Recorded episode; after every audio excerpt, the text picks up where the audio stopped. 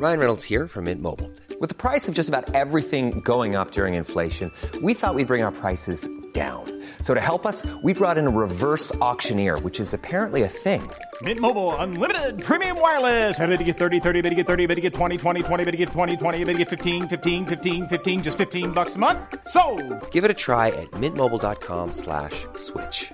$45 upfront for three months plus taxes and fees. Promo for new customers for limited time. Unlimited more than 40 gigabytes per month. Slows. Full terms at mintmobile.com.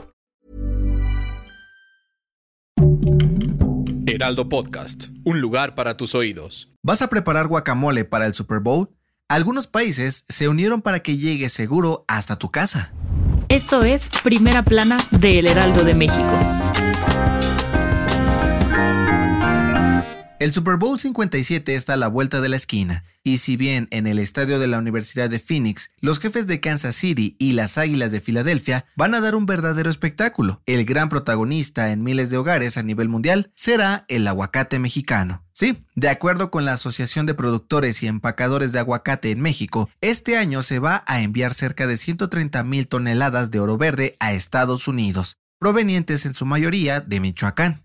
Pero no solo los gringos están esperando grandes cantidades de aguacate para el próximo fin de semana, sino también otros países como Francia, Reino Unido y España, quienes dijeron estar preocupados por la seguridad de las regiones aguacateras en nuestro país y también por una producción sustentable. Y es que según un informe del Departamento de Agricultura de Estados Unidos, hace un año recibieron amenazas por parte del crimen organizado, por lo que decidieron frenar las exportaciones que salen de Michoacán. Por ello, las naciones europeas y el país vecino, junto al gobierno mexicano, decidieron poner en marcha una estrategia para que el aguacate llegue a buen puerto, implementando nuevos y estrictos protocolos sanitarios, además de blindar su camino contra la delincuencia, reforzando la seguridad en las zonas donde se produce. Con esto, esperan poder disfrutar de un buen guacamole viendo el Super Bowl el próximo 12 de febrero. ¿Vas a preparar uno en tu casa? Gracias por escucharnos. Si te gusta Primera Plana y quieres seguir bien informado, síguenos en Spotify para no perderte de las noticias más importantes.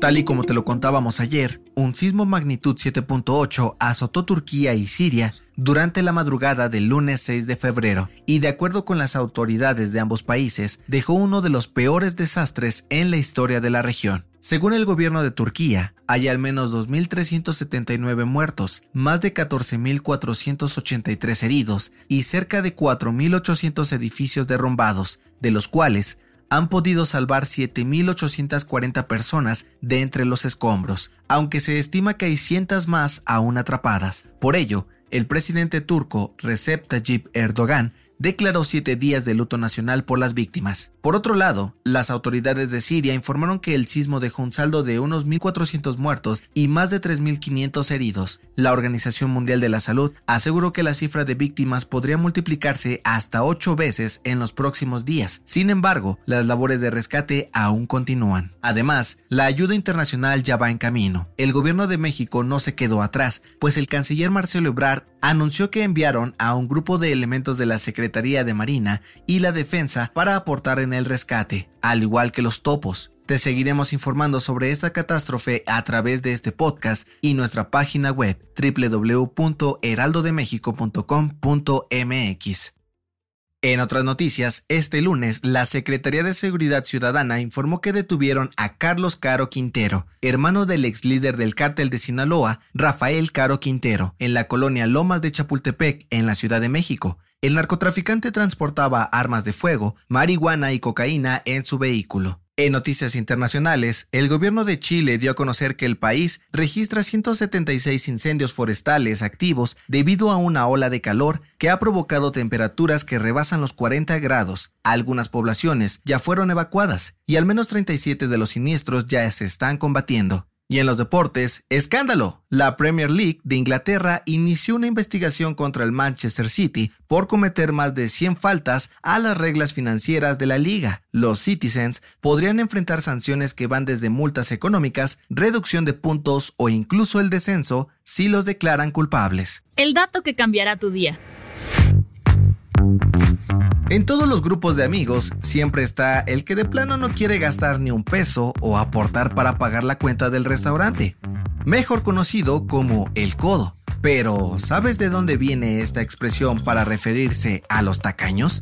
De acuerdo con el historiador mexicano Santiago Roel, a principios del siglo XIX, los dueños de ranchos del norte del país cruzaban a Estados Unidos para vender su ganado, y como se les solía pagar en monedas de oro, los hacía presa fácil para bandidos y rateros. Por ello, inventaron una especie de bolsa que se colgaba por dentro de la ropa, desde el hombro a la altura de las costillas, y solían apretarla con el codo para evitar que las monedas hicieran ruido y llamaran la atención. Cuando los delincuentes se enteraron de esto, les decían afloja el codo para robarle sus pertenencias. Así se hicieron famosos los codos, y si bien se usaba la expresión para referirse a personas que protegían su dinero de los ladrones, con el paso del tiempo se fue aplicando para los que de plano no quieren soltar su lana por ningún motivo. ¿Quién es el amigo codo de tu grupo?